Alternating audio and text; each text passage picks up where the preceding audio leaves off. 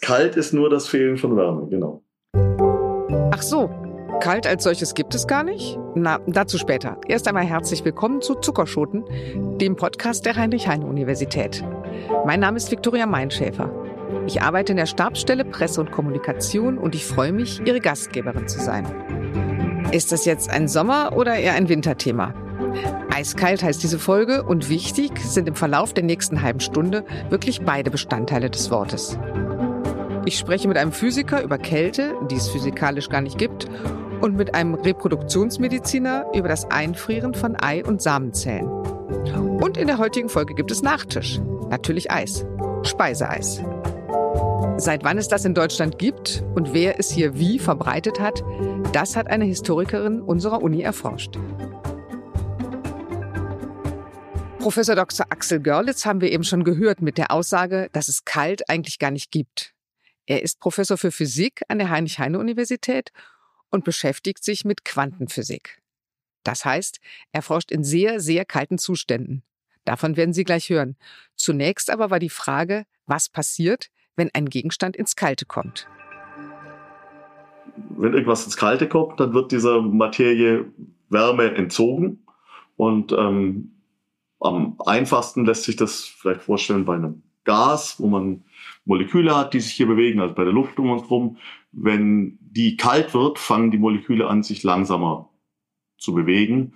Und dieses langsame Bewegen entspricht dem, dass da weniger Energie drin ist, weniger Wärme drin ist. Also Kälte bedeutet immer, dass Wärme abgezogen wird. Wenn Sie etwas Kaltes mit etwas Warmem in Verbindung bringen, dann fließt die Wärme von warm zu kalt. Das heißt, dem warmen Teil wird Energie entzogen. Und wenn ich irgendwo einen Gegenstand habe, der kalt ist, den mit einem Gegenstand in Verbindung bringe, der warm ist, dann wird der warme Gegenstand, der mit der hohen Temperatur kälter, also die Temperatur wird niedriger, und der kalte Gegenstand mit der niedrigen Temperatur wird wärmer, also die Temperatur wird höher. Aber wenn ich jetzt zum Beispiel an einen Tiefkühlschrank denke und ich friere ein Stück Butter ein, dann wird der Tiefkühlschrank ja nicht wirklich wärmer oder nur in einem solch geringen Bereich, dass es mir nicht auffällt. Ähm, das ist nicht ganz richtig.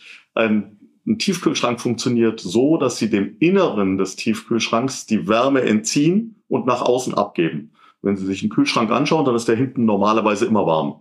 Je älter er ist, je ineffizienter, desto wärmer wird er, wird er hinten und da drin ist das Umgekehrte von einer Wärmepumpe oder können Sie auch Kältepumpe nennen wobei es nicht physikalisch wäre, die, die Energie aus dem Inneren wird rausgezogen und nach außen abgegeben. Und wenn Sie jetzt ein Stück Butter reinlegen, dann legen Sie das Stück Butter in einen Kühlschrank, in einen Kühlschrank rein. Und ähm, dieses Stück Butter hat meinetwegen jetzt erstmal 20 Grad, wenn Sie vom Supermarkt kommen. Äh, und der Kühlschrank hat 5 Grad. Dann gibt dieses Stück Butter die Wärmeenergie an die Luft ab. Die Luft im Kühlschrank gibt's an die Wände ab und von den Wänden wird's abgeführt nach außen. Und wenn ich jetzt Wasser, flüssiges Wasser in einen Tiefkühlschrank reinsetze, dann gefriert es. Das ist das, was wir alle kennen. Was passiert dabei physikalisch? Im Wasser sind Wassermoleküle drin und im Wasser bewegen die sich noch relativ schnell. Also diese Wassermoleküle auf einer ganz kleinen Skala bewegen sich.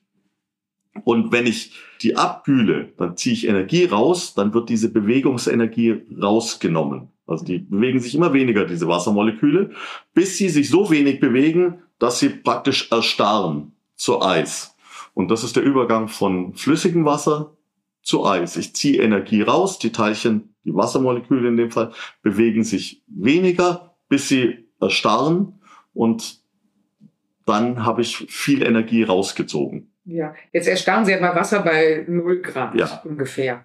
Ähm, aber wenn ich jetzt ein, eine Materie habe, die nicht so rein ist wie Wasser, ähm, dann hat das doch, haben doch die, die Moleküle vielleicht verschiedene Stufen, bei denen sie erstarren? Ja, das natürlich, das hängt vom Stoff ab, weil das ist ein Wechselspiel dazwischen, dass sich die Wassermoleküle bewegen und dass sich die Wassermoleküle gegenseitig anziehen und dann dadurch, dadurch erstarren. Und je nachdem, was für einen Stoff ich habe, ist dieses Wechselspiel halt bei einer anderen, bei einer anderen Temperatur. Also Butter, um das Beispiel zu nehmen, äh, ist natürlich ein deutlich komplizierterer Stoff physikalisch, besteht im Wesentlichen aus Fett. Ja. Ähm, da ist die Temperatur, bei der das, der das vom Flüssigen in den festen Zustand übergeht, höher. Das ist stoffabhängig, aber das Grundprinzip ist immer das gleiche, egal was für einen Stoff Sie haben. Was fest wird, ist nicht dieses einzelne Molekül, sondern die Verbindung. Die Moleküle verbinden sich, ja. ziehen sich gegenseitig an und erstarren dann in einer festen Struktur. Also es ist nicht so, dass ein Wassermolekül starr wird, sondern ja. dadurch, dass die Wassermoleküle sich gegenseitig anziehen, führt das dazu, dass die sich dann weniger bewegen können, weil jedes Nachbarmolekül verhindert, dass sich das andere Nachbarmolekül bewegt und so ähnlich ist das bei Butter auch.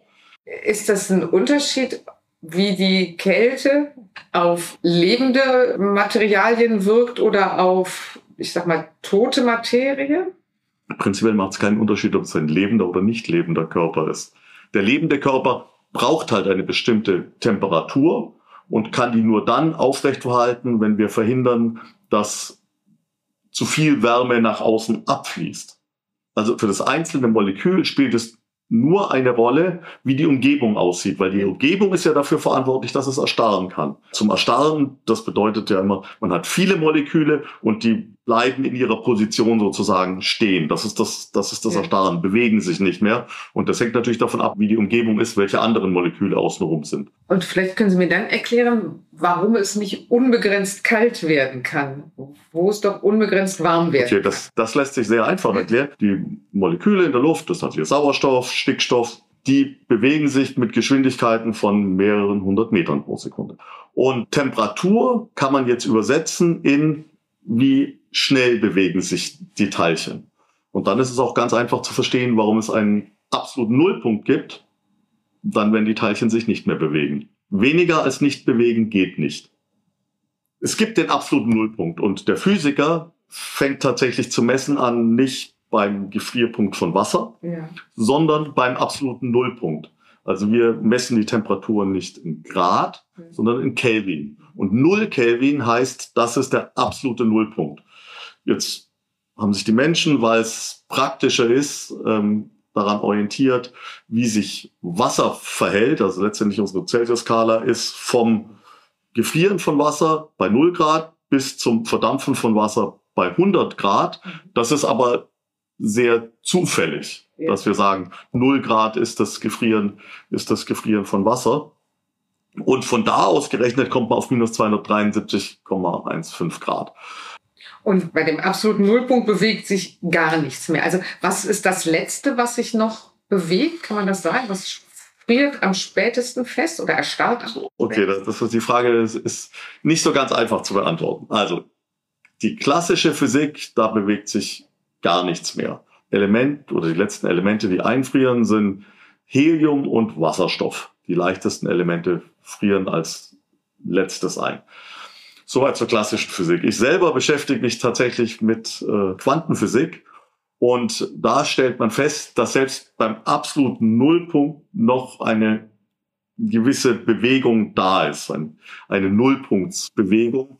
Und da werden die Gesetze der Physik von der Quantenmechanik beschrieben und das ist genau das Forschungsgebiet, auf dem ich arbeite. Wir kühlen Atome bis ganz nah an diesen absoluten Nullpunkt ab und schauen uns dann an, wie verhalten sich die Atome und was kann ich dann mit diesen Atomen machen, wenn keine störende Wärme mehr da ist sozusagen. Also das ist eigentlich unser Ziel, die störende Wärme zu entfernen, um zu schauen, wie verhält sich das Material, wenn man ganz nah am absoluten Nullpunkt ist. Und dann ist Ihr Untersuchungsgegenstand Helium und Wasser? Nein, mein Untersuchungsgegenstand ist nicht Helium und Wasser. Man kann jetzt aber unter besonderen Bedingungen, das sind die, die wir in unseren, in unseren Experimenten haben, letztendlich jedes Atom bis an nahe den absoluten Nullpunkt kühlen. Und diese Bedingungen, die wir da haben, sind, dass wir im Vakuum arbeiten, mit nur sehr wenig Material einer bestimmten Substanz. Also wir verwenden die Atome Ytterbium und Rubidium. Das spielt eigentlich gar keine Rolle, welche Atome das sind. Bei denen geht das nur besonders einfach. Und wir entziehen diesen Atomen die Energie mit Hilfe von Lasern. Das hört sich kompliziert an, aber man kann mit Lasern die Atome abbremsen. Und wir hatten ja gesagt, weniger Geschwindigkeit bedeutet weniger Temperatur. Und wir können die so weit abbremsen, dass die Geschwindigkeitsenergie, die da noch drinsteckt, die kinetische Energie, dass die so klein ist, dass wir die als Teilchen ganz nahe im absoluten Nullpunkt beschreiben, also auf ein Millionstel Grad am absoluten Nullpunkt dran.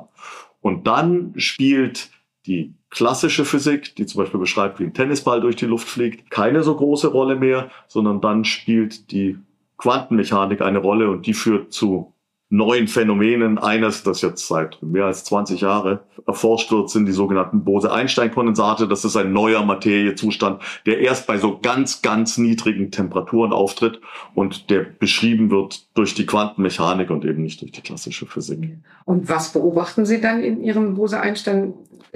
Kondensaten. Also was, was, geschieht dann noch? Also was geschieht in dem Moment, wo man Bose-Einstein-Kondensat hat? Also wir haben dann ungefähr sagen wir, eine Million Ytterbiumatome. Und ähm, man kann dann diese eine Million Ytterbiumatome nicht mehr als einzelne Atome, die sich unabhängig voneinander bewegen, beschreiben, sondern man beschreibt das Ganze als eine, man nennt das Welle aus Atomen, wo sich alle Atome gleich verhalten. Und äh, das ist der Ausgangspunkt. So sieht ein Bose-Einstein-Kondensat aus. Und in diesem Bose-Einstein-Kondensat kann man dann interessante Phänomene beobachten, weil die Atome noch ein klein bisschen miteinander wechselwirken. Das ist das, was man dann damit machen kann. Der Ausgangspunkt ist, die Atome verhalten sich wie eine große Welle. Alle Atome machen das Gleiche und das passiert hier in der Luft um uns herum nicht.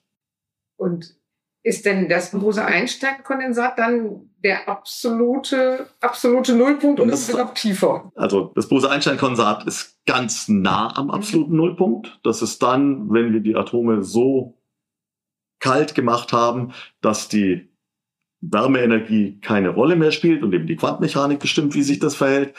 Äh, ganz grundsätzlich kann man es aber nie erreichen, an den absoluten Nullpunkt hinzukommen. Also ich sage, wir sind auf ein Millionstel Grad dran, wir können vielleicht ein Milliardstel Grad hinkommen, aber wir erreichen nie exakt den absoluten Nullpunkt.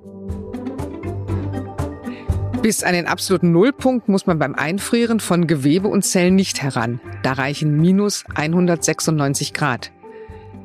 Professor Dr. Jan Steffen Krüssel ist Reproduktionsmediziner. Als Koordinator von UniKit das ist das Universitäre Interdisziplinäre Kinderwunschzentrum Düsseldorf, ist er täglich mit eingefrorenen Ei- und Samenzellen beschäftigt. Er hat zunächst erklärt, welche Zellen man im Eis lagern kann und was es dabei zu beachten gibt. Prinzipiell kann man die Ei- und die Samenzellen oder auch die befruchteten Eizellen eigentlich in jedem Stadium der Entwicklung einfrieren. Ähm, und zwar nicht so wie das Fleisch im Gefrierfach, sondern schon an eine etwas kompliziertere Art und Weise. Ähm, das Ziel ist, dass diese Zellen auf eine Temperatur von minus 196 Grad Celsius runtergekühlt werden. Und wenn einem das gelingt, und das funktioniert heutzutage sehr, sehr gut tatsächlich, dann lassen sich diese Zellen unbegrenzt nach dem heutigen Wissen lagern damit man die dann eben später auch in vielen Jahren noch wieder äh, auftauen kann und dann verwenden kann. Und das funktioniert bei Zellen sehr viel besser als bei größeren Organen oder Geweben, die eben komplexere äh, ja, äh, Zusammenhänge haben. Eine einzelne Zelle, also eine Eizelle oder ein Spermium, lässt sich hervorragend einfrieren und auch kleinere Gewebsstückchen genauso. Und dann kommt jedes Leben in der Zelle zum Stillstand? Nach unserem Verständnis ja, wobei da mag es durchaus sein, dass da noch auf ganz, ganz niedrigem Niveau irgendwelche Stoffwechselvorgänge ablaufen. So genau können wir das nicht untersuchen. Aber äh, Fakt ist, dass wir aus Ländern wie zum Beispiel England, in denen diese Methode des Einfrierens von Embryonen schon seit den 80er Jahren praktiziert wurde, Fälle kennen von Embryonen, die eben seit 25 Jahren oder noch länger in flüssigem Stickstoff eingefroren waren, die man dann aufgetaut hat und aus denen sich ganz problemlos dann Kinder entwickelt haben nach dem Transfer in die Gebärmutter der Empfängerin. Das müsste ich jetzt wahrscheinlich wissen, aber ein Embryo hat doch mehr als eine Zelle, oder? Ein Embryo hat tatsächlich mehrere Zellen, wobei das ist eine ganz gute Frage, da könnte man jetzt stundenlang darüber diskutieren, ab wann ist ein Embryo denn ein Embryo?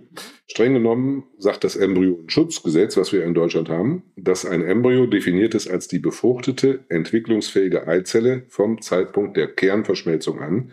Und das ist streng genommen noch eine einzige Zelle. Mhm. Aber nachdem diese Kernverschmelzung der Vorkerne, das sind der mütterliche und der väterliche Chromosomensatz, die im Rahmen der Befruchtung dann miteinander kombinieren, nachdem diese Vorkerne verschmolzen sind, kommt es kurze Zeit später, einige Stunden, zur ersten Zellteilung. Dann besteht dieser Embryo tatsächlich aus zwei Zellen und dann teilt er sich ungefähr alle acht bis zehn Stunden weiter und nach ungefähr fünf Tagen nistet er sich normalerweise in der Gebärmutter ein. Dann besteht er so aus 120 Zellen ungefähr. Eine Besonderheit dieses Embryos ist aber, dass die Gesamtmasse im Prinzip von der Eizelle bis zur Einnistung nahezu konstant bleibt. Das heißt, die Eizelle ist sehr, sehr groß vom Volumen her, ist mit die größte Zelle des menschlichen Körpers. Und wenn diese sich dann teilt, dann werden die einzelnen Zellen immer kleiner. Das Gesamtvolumen bleibt gleich. Und physikalisch ist es ja so, dass das Verhältnis eines kugelförmigen Körpers von Oberfläche zu Inhalt aus Energiegesichtspunkten immer ungünstiger wird, je größer dieser Körper wird. Also das Problem beim Einfrieren ist, dass sich durch das Einfrieren ab einem gewissen Temperaturpunkt, minus 20 Grad Celsius ungefähr, Eiskristalle bilden. Und diese Eiskristalle, die führen dann dazu, dass äh, das Volumen in der Zelle größer wird und dass diese Zelle unter Umständen platzt. Und es führt bei den Eizellen speziell dazu, dass bestimmte Strukturen in der Eizelle in Mitleidenschaft gezogen werden. Das ist die sogenannte meiotische Spindel. Das sind kleine Eiweißfäden, die in der Eizelle vorliegen. Die Eizelle ist ja im Rahmen ihrer genetischen Reifungsprozesse in einem gewissen Stadium äh, arrestiert, wie das so schön heißt. Die wird erst dadurch erlöst, dass irgendwann im Rahmen der Befruchtung das Spermium in die Eizelle eindringt. Und dann macht die Eizelle ihre Meiose, ihre genetischen Reifungsprozesse, ihre Reduktionsteilung also komplett durch. So, und wenn die Eizelle eingefroren wird, dann kommt es durch diese Kristallbildung manchmal dazu, dass da die Spindel in Mitleidenschaft gezogen wird und die Eizelle nach dem Auftauen sich nicht dann weiterentwickelt. Insofern ist es eigentlich sehr viel einfacher, und auch biologisch und physikalisch, sage ich mal, gesehen, sehr viel sinnvoller, wenn man nicht eine Eizelle einfriert, sondern wartet, bis diese Zelle sich ein paar Mal geteilt hat, weil das Verhältnis von Oberfläche zu Inhalt der einzelnen Zellen dann günstiger ist und weil auch die Meiose dann schon abgelaufen ist. Und äh, der Grund, warum in Deutschland Eizellen in diesem Stadium vor der ersten Zellteilung eingefroren wurden, der liegt hauptsächlich in unserem Embryonenschutzgesetz weil die Eizelle mit dem Spermium drin, die sich im Stadium der sogenannten Vorkerne befindet, die ist definitionsgemäß nach dem Embryonschutzgesetz noch kein Embryo. Und deshalb durften wir mit diesem Zellstadium eigentlich alles durchführen und haben uns dann mit viel Energie und Mühe darauf fokussiert, Wege zu finden, wie man dieses frühe Entwicklungsstadium einfrieren kann, ohne dass es dabei zu Schädigungen kommt. Das hat jahrelang auch gut funktioniert, aber beim Einfrieren dieser Vorkernstadien hatten wir eine Verlustrate von ungefähr 20 Prozent. Nach dem Auftauen war es so, dass 20 Prozent der eingefrorenen Vorkernstadien sich nicht mehr weiterentwickelt hatten. Teilweise waren die auch kaputt gegangen durch das Einfrieren.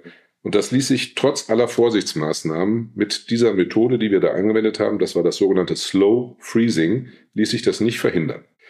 Äh, beim Slow Freezing haben wir die befruchtete Eizelle entsprechend vorbereitet. Aber streng genommen ist es nicht eine befruchtete Eizelle, sondern es ist eine Eizelle im Stadium der ablaufenden Befruchtung. Also man muss diese Wortwahl wirklich sehr genau treffen, um auch die biologischen Vorgänge und das Embryonenschutzgesetz dabei korrekt abzubilden. Also diese Eizelle im Stadium der Befruchtung wurde entsprechend vorbereitet, indem man die mit einer hyperosmolaren Lösung zusammengegeben hat. Dadurch wurde der Zelle etwas Wasser entzogen und die schrumpfte zusammen. Und das hatte den Vorteil, dass dann, wenn beim Einfrieren das intrazelluläre Wasser sich ausdehnt, mehr Volumen zur Ausdehnung zur Verfügung steht. Und dann wurde diese Eizelle nach dem Verfahren des Slow Freezings, wie gesagt, eingefroren. Und das ging so, dass man zunächst mal ganz, ganz langsam über eine Zeit von ungefähr einer halben Stunde die Eizelle von der Raumtemperatur auf minus 20 Grad abgekühlt hat. Das war das sogenannte Seeding. Und da war dann die Stufe überschritten, wo diese Eiskristallbildung kritisch hätte sein können. Und danach konnte man die dann relativ schnell auf die minus 196 Grad abkühlen. Aber trotzdem hat dieser ganze Einfriervorgang ungefähr zwei Stunden gedauert. Das war jahrelang Standard. Und so hat sich ein Verfahren entwickelt, was jetzt ganz anders funktioniert als dieses Slow Freezing, radikal anders. Das nennt sich Vitrifikation. Und dieses Verfahren wenden wir heute fast alle an, weil die Eizelle so ultraschnell eingefroren wird, dass sich, ich sage jetzt mal ganz vereinfacht, dass sich überhaupt keine Eiskristalle mehr bilden können. Es geht so schnell, wenn Sie das mal umrechnen, dann entspricht das ungefähr einem Temperaturgradienten von 20.000 Grad Celsius pro Minute. Eine ganz andere Sache sind die Spermien. Spermien sind ja sehr viel kleiner als Eizellen, also eine Zehnerpotenz fast kleiner. Und die lassen sich aufgrund dieser, dieser Oberflächeninhaltsverhältnisse sehr, sehr gut auch einfrieren. Spermien einfrieren ist überhaupt keine Atomphysik. Also Sie können Sperma quasi auf Trockeneis direkt einfrieren, ohne das entsprechend groß aufwendig vorzubereiten. Und Wissen Sie, ab wann quasi das Leben oder der, der Stoffwechsel zum Stillstand kommt, wenn Sie jetzt etwas einfrieren? Also ist das in Bruchteilen von Sekunden sofort da oder gibt es so eine Zone, wo man sagt, das ist so noch Stoffwechsel und bald nicht mehr? Ich glaube, das ist, äh, das geht schon in Richtung Philosophie, wenn Sie wissen wollen. Also wir wissen, dass es beim Einfrieren dieser, dieser Eizellen oder Embryonen, ähm, dass es äh, ganz kritisch ist, dass diese Zellen nur in sehr kleinen Volumina von Medium eingefroren werden, weil es natürlich auch eine gewisse Zeit braucht, auch wenn das nur vielleicht Bruchteile von Sekunden sind, in denen dieses Temperaturgefälle dann die Eizelle komplett durchfriert. Je größer das Volumen ist, in dem die Eizelle eingefroren wird, umso langsamer ist es dann, bis die Wunschtemperatur erreicht wird. Auch wenn das Unterschiede sind vielleicht von ein oder zwei Sekunden. Aber die Überlebensrate in Anführungsstrichen dieser eingefrorenen Eizellen oder Embryonen, die hängt tatsächlich sehr stark davon ab, wie wenig Volumen sie für dieses Einfrieren mit der Eizelle gemeinsam dann auf den Träger übertragen. Je weniger Volumen, umso besser die Auftaurate. Also es scheint da schon auch einen gewissen Zusammenhang zu geben. Aber äh, ob das jetzt eine, eine, halbe Sekunde ist oder eine Zehntelsekunde oder eine Sekunde, das kann ich Ihnen tatsächlich nicht sagen. Es ist allerdings so, dass Kinder, die entstehen aus Eizellen oder Embryonen, die eingefroren wurden und aufgetaut wurden, bei Geburt statistisch gesehen etwas schwerer sind als Kinder, die aus nicht eingefrorenen Eizellen entstanden sind.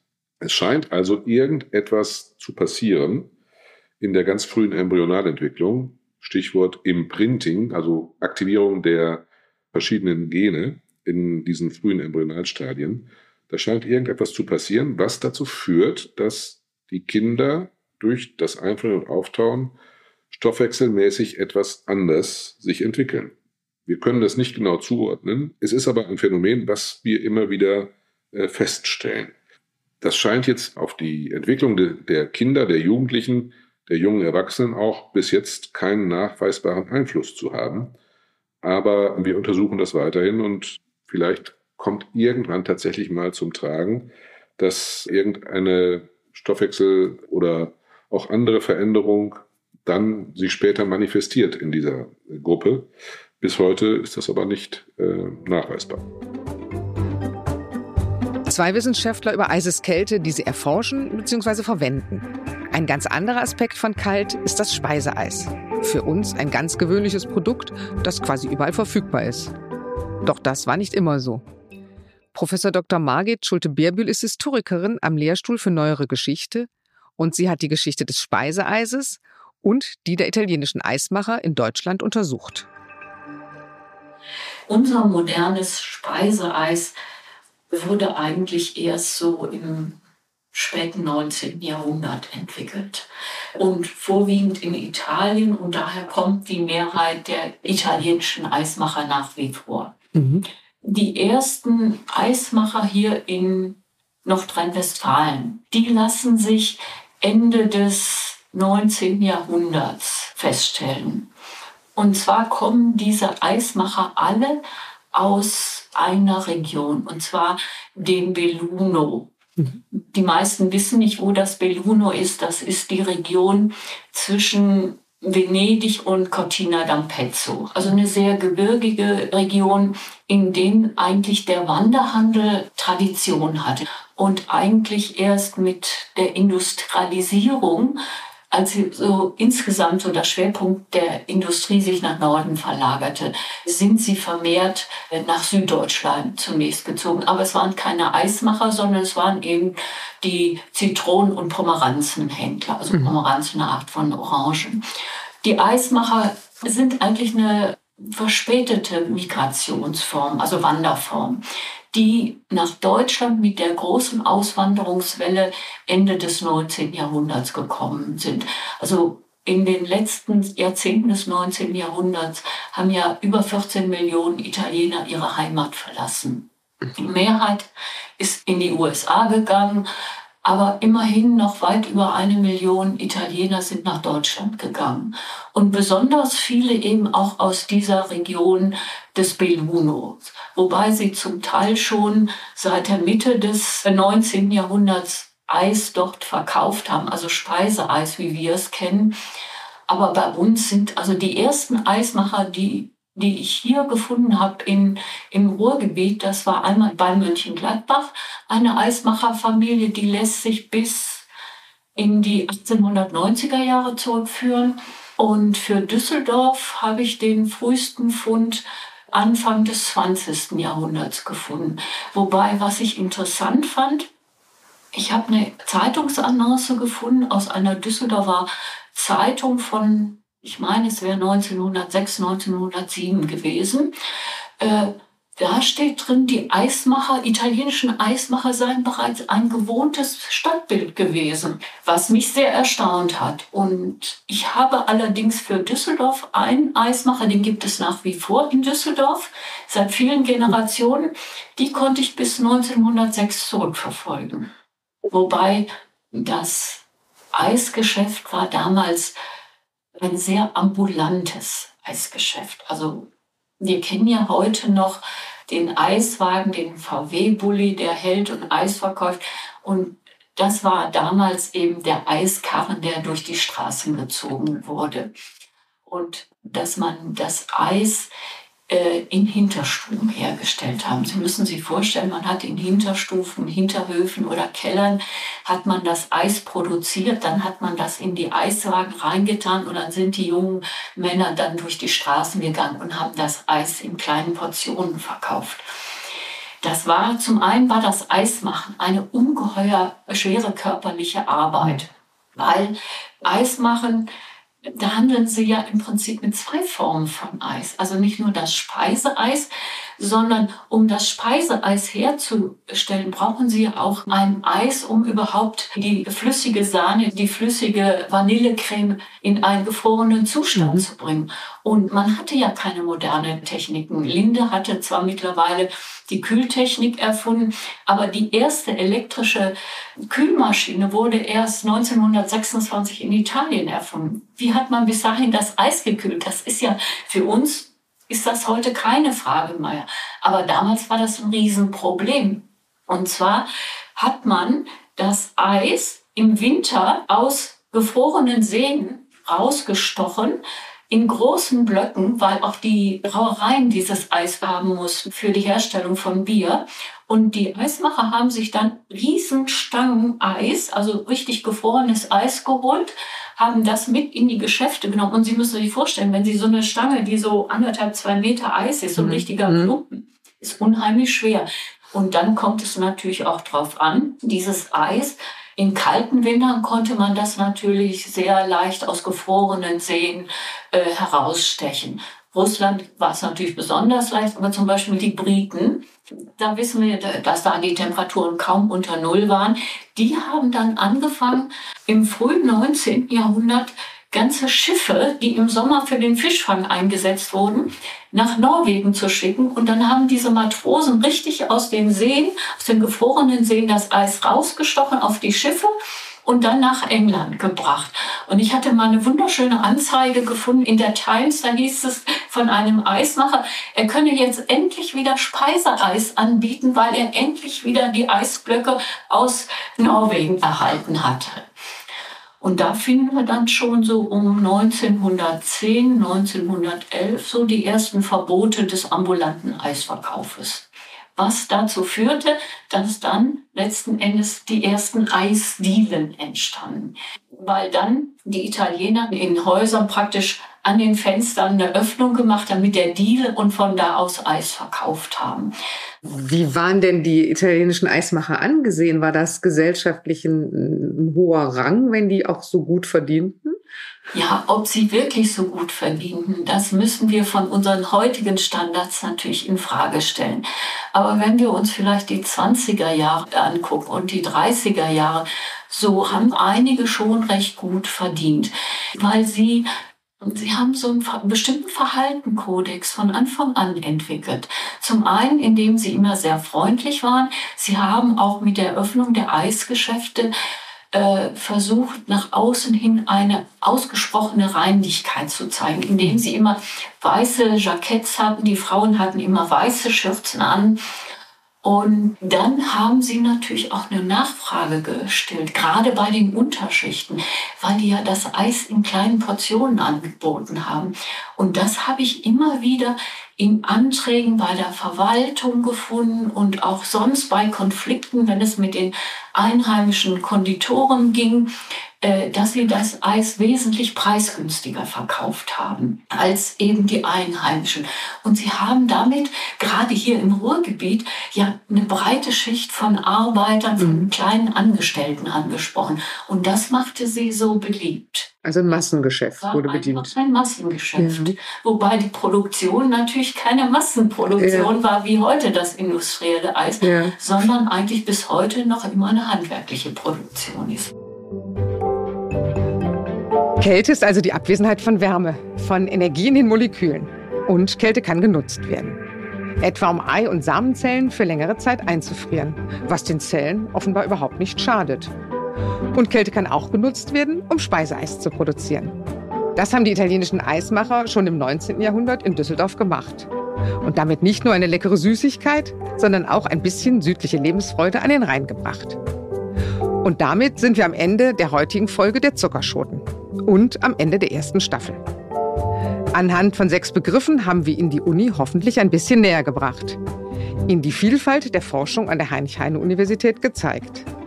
In den fünf Fakultäten und vielen Instituten gibt es jede Menge spannender Geschichten und Expertinnen und Wissenschaftler, die gern von ihrer Forschung erzählen.